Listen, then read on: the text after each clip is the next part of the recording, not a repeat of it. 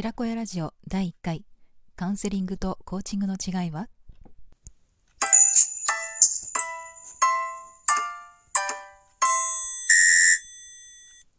はじめまして心理カウンセラーコーチ先生術家のアンと申します。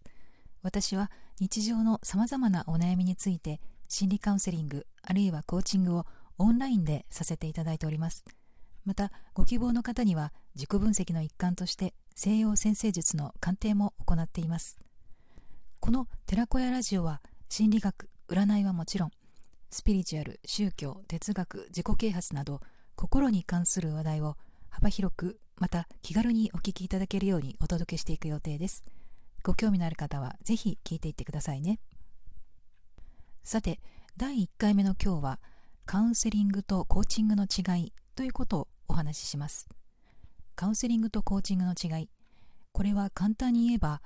カウンセリングはマイナスからゼロ。つまりニュートラルな状態に戻していきます。一方コーチングはゼロからプラスの状態に持っていきます。例えば失恋して落ち込んでいる場合はカウンセリングです。別れた相手を引きずってしまってどうしようもないみたいな状態から立ち直るサポートをします。でも失恋して新しい恋人が欲しいのだけどなかなかできなくて悩んでいるとしたらコーチングです。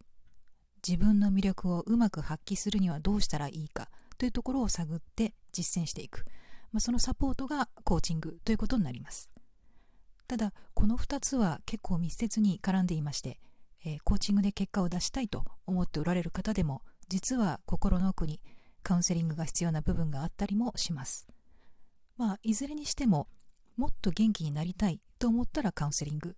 もっと頑張りたいけどどう一歩踏み出したらいいのかわからないと思ったらコーチングかなと思います。このようにカウンセリングとコーチングは似て非なるものなんですが共通しているのはご相談者様の中にある思いや考えなどを引き出していくというところでしょうか。学校みたいに一方的にカウンセラーやコーチが何かを教えるということはないんですね。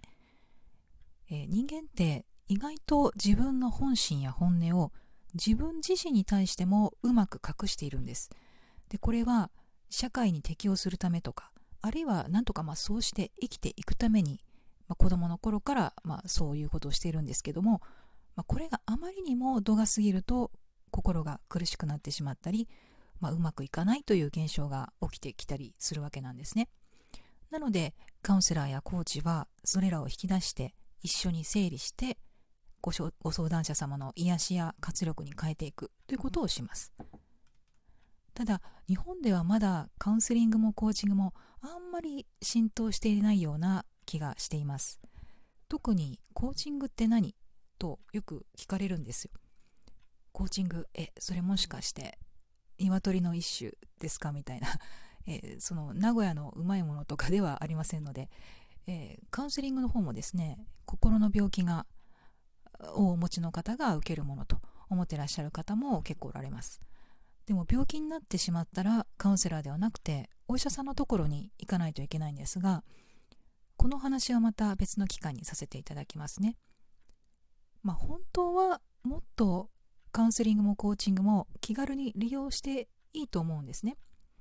えー、体が疲れた時に皆さんマッサージや整体に行かれたりすると思うんですが心が疲れた時もやはり心のメンテナンスをしておくとまあうつとか